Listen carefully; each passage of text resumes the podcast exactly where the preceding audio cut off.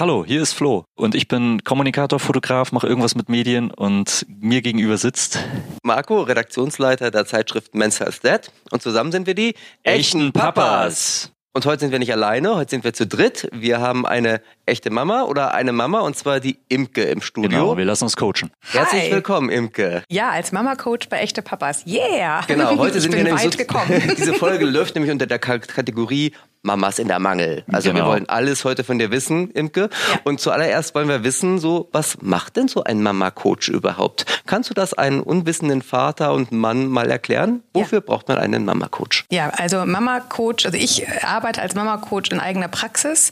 Da habe ich ähm, vor allem Mamas äh, bei mir, denen es gerade nicht gut geht. Aus Gründen, warum auch immer. Sei es die Geburt war schwieriger als erwartet, äh, Traumata, die übrig geblieben sind von der Geburt, die Findungsphase von der Mutterrolle, wenn es auch gerade das erste Kind geworden ist, ähm, Neuidentifikation meines Ichs. Wie, wie, wie läuft das? Wie fühlt sich das an und warum ist es alles so holprig?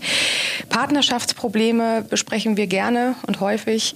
Ähm, Erziehungsproblematiken mit den Trotzphasenkindern und vorpubertären Kindern. Ähm, ja, also die Bandbreite, warum Mamas zu mir kommen, ist äh, sehr, sehr hoch. Okay, als ich damals überlegt habe, welche Berufsausbildung ich machen werde, hat der Berufsberater nichts vom Mama-Coach erzählt. Magst du ganz kurz erzählen, wie du dazu gekommen bist? Ja, ich war nicht im BITS, Berufsinformationszentrum. Ich aber früher noch. Ja, ich auch, aber da habe ich was anderes gelernt. Meiner hat immer gesagt, ich soll ja nicht Journalist werden. Oh, hat er, hat er gut geklappt. Ja. ähm, ich hatte Schreibst du ihm noch eine Karte? Entschuldigung. So, Ich, also, hatte, ich hatte schon eine Tochter, als ich das zweite Mal schwanger wurde. Und äh, die erste Tochter war mega pflegeleicht. Die Geburt war einfach, die Schwangerschaft war einfach, die Geburt war einfach, das erste Babyjahr war einfach, es war alles mega cool.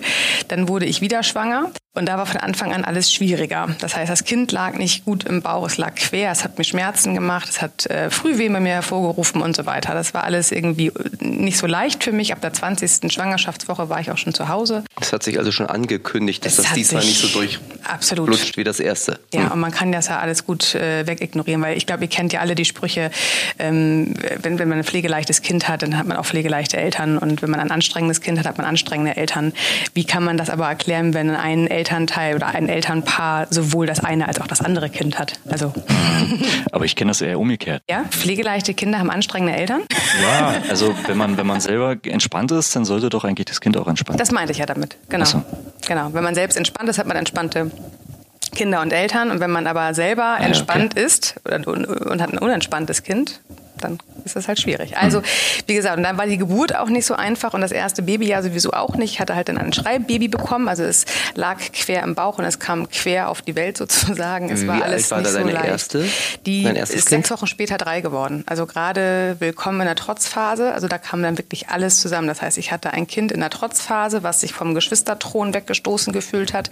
Ich hatte ein schreiendes Baby und als äh, Krönung hatte ich einen Mann, der einen neuen Job angefangen hatte und 80 Prozent unseres Alltages einfach nicht mehr da war. Der war unterwegs.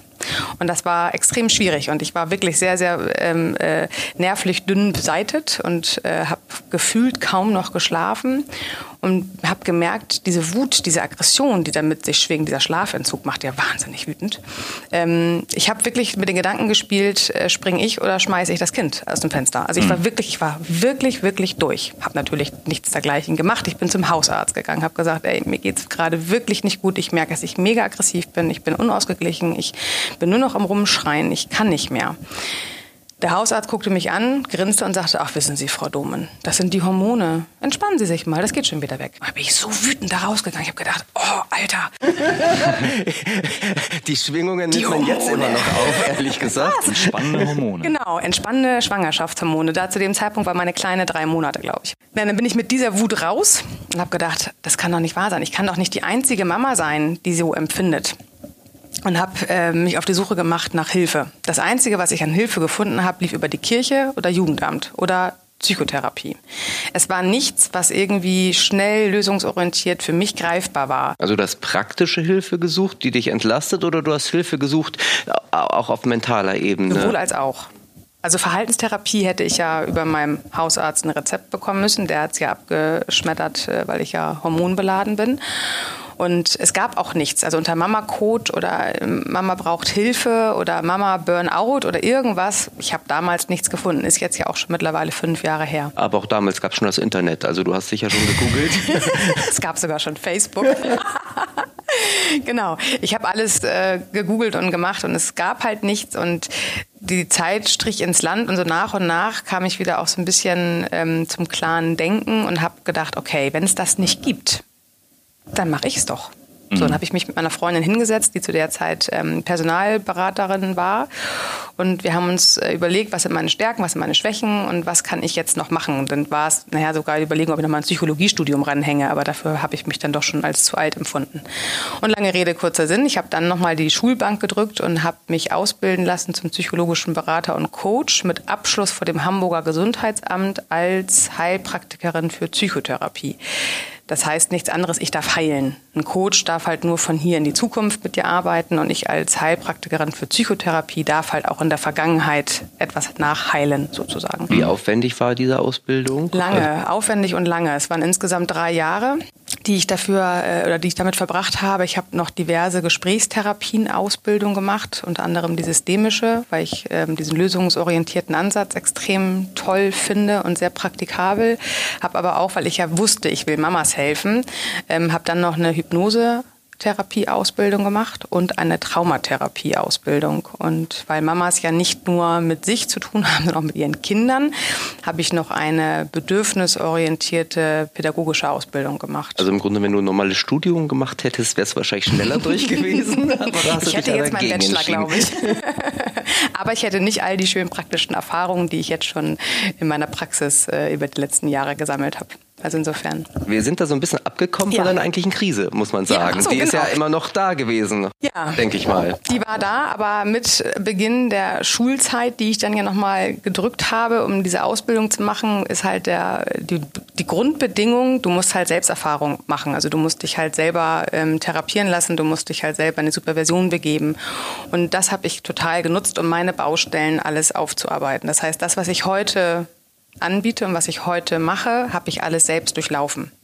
Und das hat mich tatsächlich wieder zu dem Menschen gemacht, der ich heute bin. Ich habe meine Mitte zurückgefunden, ich habe meine Kraft und meine Stärke zurückgefunden und bin heute in der Position, dass ich weiß, wie es Müttern geht mhm. und kann den Mamas aber damit helfen. Was sind das so für Probleme, mit denen die Mütter direkt zu dir kommen? Die Mütterrolle ist halt heute echt schwieriger als damals. Mhm. Also zum einen haben wir die sozialen Medien, wo wir uns ständig den Vergleich äh, ausgeliefert fühlen. Also man guckt halt bei Instagram die geschönten Wohnungen von oh ja. äh, diversen Influencern und Bloggern und man sieht ja meistens nur einen Teilausschnitt. Aber wenn es mir gerade richtig, richtig schlecht geht und mein Haus sieht aus wie Kraut und Rüben und ich bin selbst noch nicht mal zum Duschen gekommen, werfe einen Blick bei Instagram in die designten, hübschen Bildausschnitte, dann geht es mir halt noch schlechter.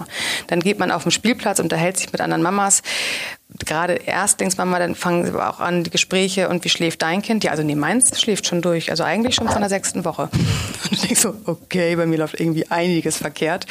Ähm, also wir sind durch die sozialen Medien, durchs Internet, durch die äh, Nähe, sind wir heute austauschfreudiger geworden und damit auch leider Gottes mehr, äh, wir werden mehr in die Vergleiche gezwungen. Also wir vergleichen uns viel mehr und das geht uns sehr an die Substanz. Also das ist ein ganz, ganz großes Hauptthema, warum Mamas zu mir kommen. Heißt das, dass die Mütter früher weniger Probleme hatten als die Mütter heute? Andere.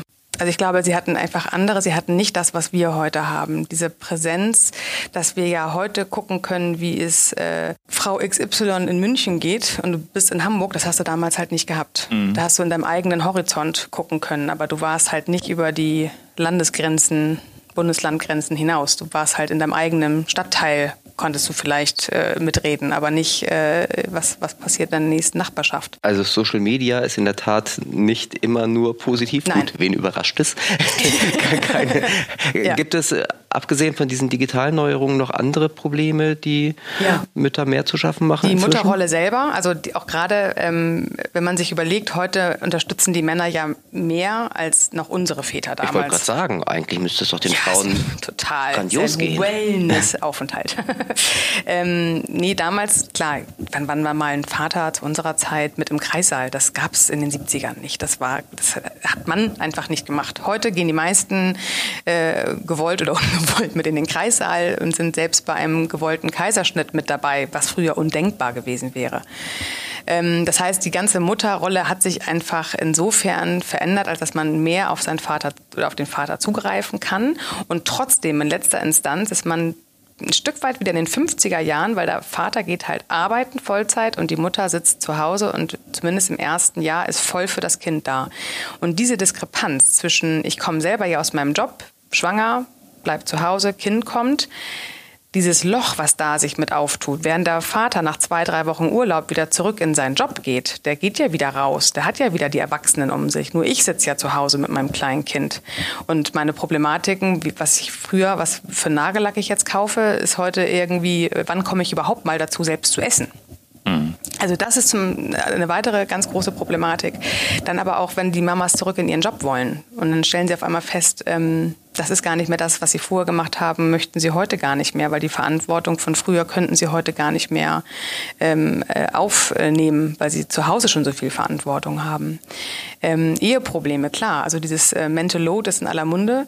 Ähm, was heißt das, zu Hause für alles verantwortlich zu sein, Aufgaben zu delegieren an den Mann, der es dann vielleicht macht, weil er unterstützt ja fleißig, aber letztendlich das Nachhalten, das Nachfragen liegt wieder bei uns. Das heißt, wir sind einfach echt überarbeitet. Wir sind total vollgepowert, wir Mamas. Wäre das nicht im Umkehrschluss eigentlich auch so, dass, dass aufgrund der, der, der Väter, die sich jetzt immer mehr engagieren, auch viel mehr Krisenpotenzial entsteht? Weil die Väter sich mehr einbringen? Ja. Eben durch, durch mehr diese Konflikt, mehr Konfliktpotenzial, mehr genau. Spannende Frage. Nee, eigentlich glaube ich nicht, aber es ist halt immer wieder, sobald es Probleme gibt, auch bei mir in der Praxis führe ich halt immer wieder zu dir zurück. Das heißt, wenn ich eine Frau bei mir sitzen habe, mhm. die ein Partnerschaftsproblem hat, weil, jetzt wenn wir bei, bei deinem Beispiel bleiben wollen, er wickelt anders.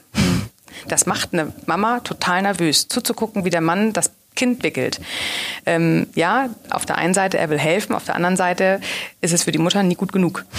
Das ist einfach ein Problem, das haben wir Mütter. Ähm, ich habe mal in einem schlauen Buch gelesen, wir Mamas reißen die Verantwortung gerne an uns und ähm, kritisieren ja auch vielleicht mal. und werfen dann, wenn wir uns langsam wieder akklimatisiert haben, die Kinder größer werden, dem Gegenpart eine gewisse Passivität zu. Ja, aber das ist wahrscheinlich auch irgendwann mal irgendwo angefangen. Also ja, wir machen das wirklich gut. Wir machen das aber auch gefühlte 100 Mal am Tag. So ein Baby wickeln wir locker 10 bis 15 Mal die ersten Wochen. Der Papa kommt abends nach Hause, der schafft es gerade noch mal auf einmal, wenn es hochkommt, zweimal. Natürlich macht der das nicht so äh, handgeschickmäßig übereinstimmen wie wir. Das ist normal. Das würde in jedem anderen Job genauso sein. Wenn wir lange Zeit auf einem Projekt gearbeitet haben und einen neuen Kollegen einarbeiten müssen, kann der das auch nicht gleich genauso gut abgesehen vom Wickeln, was wir sicher besser machen könnten, was Oder könnte nicht. denn was könnte denn ein Vater tun, der eine Partnerin an seiner Seite hat, die gut auch in deiner Praxis sitzen könnte? Wie kann man da als Mann ähm, unterstützen? Unterstützen, indem man als Mann selber mitdenkt. Die Männer äh, sagen immer, ja, sag doch was, ich helfe doch. Ja, aber allein dieses Aufmerksam machen, dass man was sagen muss, macht die Mamas heute frustriert, hilflos, verzweifelt, wütend, weil sie würden sich so sehr wünschen, dass man nicht an alles erinnern muss. Ich muss doch bitte nicht daran erinnern, dass das Kind um sechs Abendbrot essen muss, wenn ich noch nicht da bin. Das ist doch bitte selbstverständlich. Da kannst du doch bitte selber dran denken. Also dieses Aufgaben delegieren, das war, glaube ich, der erste Schritt. Aber dieses, dass ein Mann sich selbst ähm, um seine Aufgaben kümmert und die auch nachhält und die auch einfach selbstständig macht. Das heißt, Mama ist abends unterwegs und muss keine Liste hinterlassen, was äh, zu tun ist zu Hause, sondern der Mann weiß es selber. Das würde entlasten mitdenken und selbst entscheiden und äh, ja selbst eigenverantwortlich seine Aufgaben machen und nicht das darauf warten, was seine Frau ihm jetzt alles auftut. Und du meinst, das tun Väter momentan noch zu wenig? In welchem Podcast sind wir hier? Echte Papas? Nein, natürlich nicht. um Gottes Willen. Es könnte aber sein, dass der eine oder andere jetzt mal drüber nachdenkt, wie das denn bei ihm zu Hause gerade so läuft. Und ich höre das wirklich häufig. Nach dem Motto, ich helfe doch, ich mach doch. Du musst doch auch nur sagen, was ich tun soll. Ich mach's doch. Ja, aber genau darum geht's. Wir Frauen wünschen uns weniger sagen müssen. Dann würde ich jetzt nochmal zu meinem Punkt von vorhin zurückkommen. Ja, bitte gerne. Wo dann die Väter sich ja noch mehr mit reinbringen, hieß es ja eigentlich sind Sie auch ein bisschen mehr schuld an, dem, an der Miserie, oder? Ja, nee, Schuld würde ich es vielleicht gar nicht unbedingt nennen. Aber, aber Sie tragen dazu bei. Ja, ja, also ich glaube an der Gesamtsituation, aber auch die Mamas tragen ja an der Gesamtsituation bei. Ich glaube, das ist einfach unsere Generation. Wir müssen uns gerade echt finden. Wir kommen so ein bisschen aus der autoritären Schiene, wo früher das ganz klar war, die Frau ist zu Hause und versorgt die Kinder, der Mann geht arbeiten, die Kinder haben zu funktionieren. So. Ich bin DDR-Kind. Mir war das anders. Damit kenne ich mich nicht aus. Ah, können wir uns auch nochmal unterhalten. Ich komme aus dem alten Land. Oh, wir könnten dich mal in den Podcast einladen, Flo. DDR-Kinder. Okay, aber heute ist das anders. Heute sind ja sogar Väter auch bereit, äh, ähm, in Teilzeit zu arbeiten, um mehr Zeit mit ihren Kindern zu verbringen. Das ist super und das macht jede Familie so, wie das passt. Und trotzdem, selbst wenn es ein Teilzeitpapa ist, wenn beide Teilzeit arbeiten, um mehr Zeit mit ihrer Familie zu verbringen, was super ist, ist es trotzdem, dass in letzter Instanz Instanz die Verantwortung und die Planung des Familienlebens immer sich wieder um die Frau bündelt. Ist das echt Können so? wir das immer gern oft ersetzen? Häufiger. ja, können wir. Natürlich gibt es immer Ausnahmen. Und die soll es auch geben. Weil Aber ich meine, vielleicht finden wir jetzt ein paar Zuhörer, die das Gegenteil irgendwie äh, von sich behaupten. Dann freuen wir uns natürlich, wenn ja, wir auch total. mal ja. diese seltenen ja. Exemplare dann vielleicht mal. Ähm, Sie können uns schreiben. Ja, genau. schreiben per E-Mail oder unter Facebook dann. Äh Und mir könnte dann die Frau dazu schreiben. Ja, also ich finde, ich, ich, hat ja dann keine Probleme. Ich, ich finde das einen sehr spannenden ähm, Ansatz oder auch Diskussionsgrundlage, weil jetzt so von Überzeugung Konstruktivisten würde sagen, okay, jeder hat da so seine Perspektive und wenn die Mütter äh, sagen, dass sie am Ende des Tages diejenigen sind, bei denen sich das bündelt wieder, dann würde ich fragen, okay, ist das jetzt eine Hohlschuld oder eine Bringschuld? Ich glaube weder das eine noch das andere. Es soll ja kein, es soll ja genau sowas nicht sein. Es soll ja, ja. Es soll ja eigenverantwortlich sein. Wir sind doch alle äh, selbstbestimmte Menschen und gerade wir in der heutigen modernen Welt wollen ja auch selbstbestimmt leben. Und ich weiß, dass viele Männer das nicht cool finden, wenn die Frau ihm sagt, was er zu tun hat. Also das nervt ja auch. Andersrum nervt die Frau genauso. Es wäre viel, viel schöner, wenn sie es gar nicht sagen muss, sondern dass es passiert. Und das ist halt schwierig. Ich weiß ja auch, dass es schwierig ist. Ich meine, ich bin ja auch nur Mensch und ich habe meinen Alltag. Natürlich, wenn der Mann aber jetzt nicht einen Halbtagsjob hat, sondern abends um sieben gestresst und genervt von seinem Tag nach Hause kommt, dann hat er auch nicht noch den Kopf, abends sich auch noch Gedanken machen zu müssen, wann er ein Kind ins Bett bringt, sondern ist ja auch dankbar dafür, dass die Mama jetzt sagt, so kannst du jetzt mal eben bitte äh, das zweite Kind Bett fertig machen. Das ist ja auch immer das, was in der Theorie und der Praxis funktioniert. Es ist aber das, was langfristig jede Mama mürbe macht, dass diese ganze Verantwortung, dieses ganze, wie man es heute in allen Medien nachlesen kann, Mental Load, einfach, dass die Mamas wirklich die sind überarbeitet, die sind überlastet vom Alltag. Und wenn du eine Mama fragst, was genau stresst dich denn, können die das gar nicht richtig in Worte fassen, weil, ja, was, was stresst denn? Aber dann lade ich meine Mamas immer ein, schreibt mal auf, was ihr am Tag, woran ihr alles denken müsst. Angefangen bei Kita-Kleidung wechseln, von einer Saison zur nächsten. Passen die Klamotten noch? Wann muss ich mal wieder Betten beziehen? Wann müssen wir mal wieder Staubsaugen, Fenster putzen? Wann gehen wir einkaufen? Wann gehen wir Wäsche waschen? Wann muss wieder ein Kinderarzt zum Kinderarzt und zur nächsten U-Untersuchung? Wann wird die nächste Impfung an? Ja, genau. So, was davon sagt der Mann? oh ja, da bin ich voll im Blick. Sie hat recht. es sind einfach wahnsinnig viele Themen, die uns Mamas umtreiben und ja, wir Frauen sehen das ja selber gar nicht. Das ist ja das Spannende. Dann kommt immer dieses Wort Mama Burnout. Was heißt Mama Burnout? Aber nichts anderes heißt, ich bin in meinem Job überlastet. Wenn ich in meinem Projekt überlastet wäre, dann würde ich zu meinem Chef gehen und sagen, hey, ich arbeite hier irgendwie 12, 14 Stunden. Entweder brauche ich mir Kohle oder ich brauche einen Kollegen, der mich entlastet. Hm. Warum machen wir das nicht zu Hause? Stille. Ich meine, zwei Väter zu Hause wäre auch komisch, oder? nee, aber ein Vater, der eigenverantwortlich gewisse Aufgaben mit übernimmt. Also ähm, haben denn Väter auch so, also kommen die mit ähnlichen Problemen oder haben die damit auch zu kämpfen mit, mit dieser der, Wahrnehmung? Mit sich? der Vaterrolle haben viele Väter heute, glaube ich, auch genau wie die Frauen auch ein äh, Identifikationsproblem. Also es, es, macht ja schon sehr viel her, ne? wenn man ähm, dieses Bedürfnis-Ding äh, zu Hause leben will. Man kriegt von seinen Eltern vielleicht noch die äh, Watsche hinterher. Also das hat es bei uns damals nicht gegeben, dass ich mit meinem Kind über sowas spreche. Da haben wir bestimmt und dann wurde das umgesetzt. So.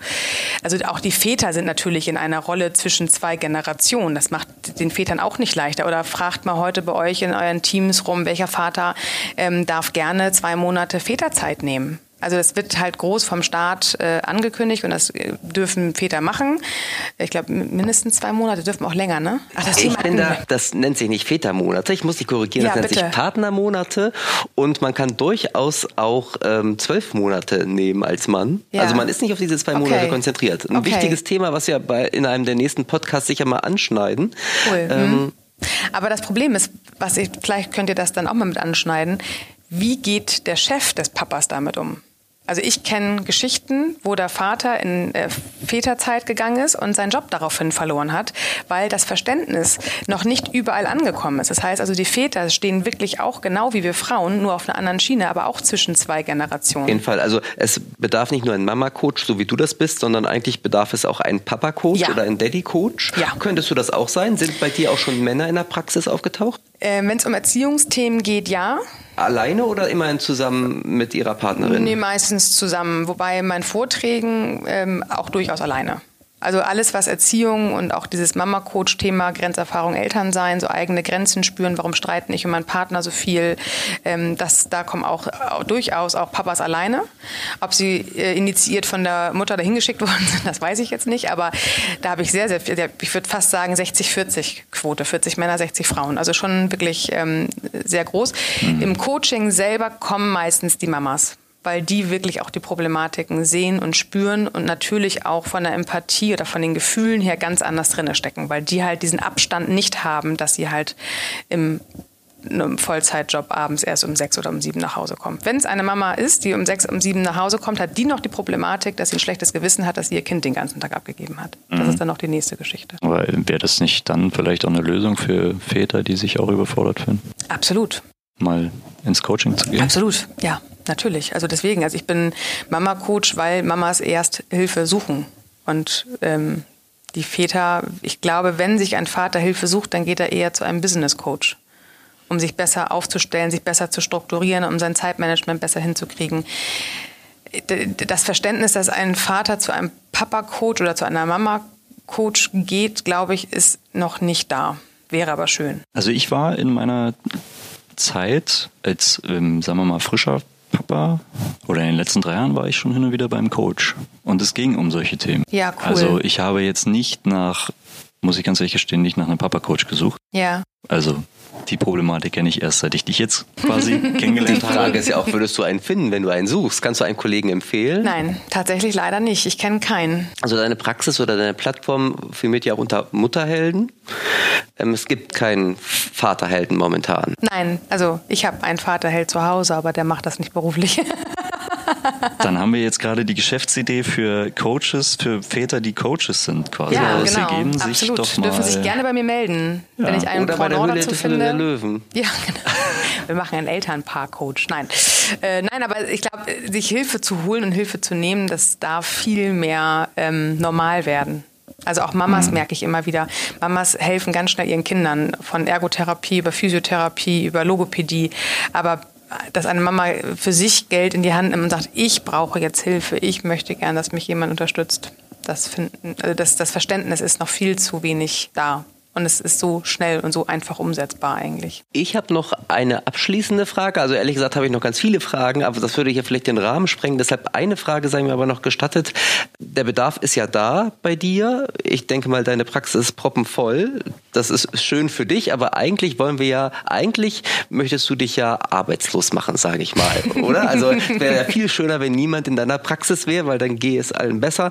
Was kann ich denn als Vater, also, aber anders gefragt, gibt es erste Anzeichen, die ich als Vater bei meiner Partnerin erkennen kann, wenn da eine ähm, ständige Überforderung vorherrscht? Gute Frage. Ich möchte die Frage anders beantworten. Ich bin felsenfest davon überzeugt, dass unser aller Leben leichter wäre, wenn wir alle in Beziehung leben würden. Das heißt, erstmal in Beziehung zu mir, dass ich weiß, wer bin ich, was will ich und was äh, triggert mich gerade, was wurmt mich und in Beziehung zu meinem Umfeld. Das würde natürlich heißen, wenn der Vater seine Frau beobachtet, weiß er, dass sie kaputt ist. Wenn er selber auch kaputt ist von seinem Tag, ist es wenig hilfreich, das auszublenden, dass seine Frau kaputt ist und einfach seinen eigenen Weg gehen. Es wäre so viel leichter, sich abends hinzusetzen und sich gegenseitig zu unterhalten, hey, wie war dein Tag? Bist du auch kaputt? Ich bin auch kaputt. Offen und ehrlich mit sich und seinem Umfeld in Beziehung sein.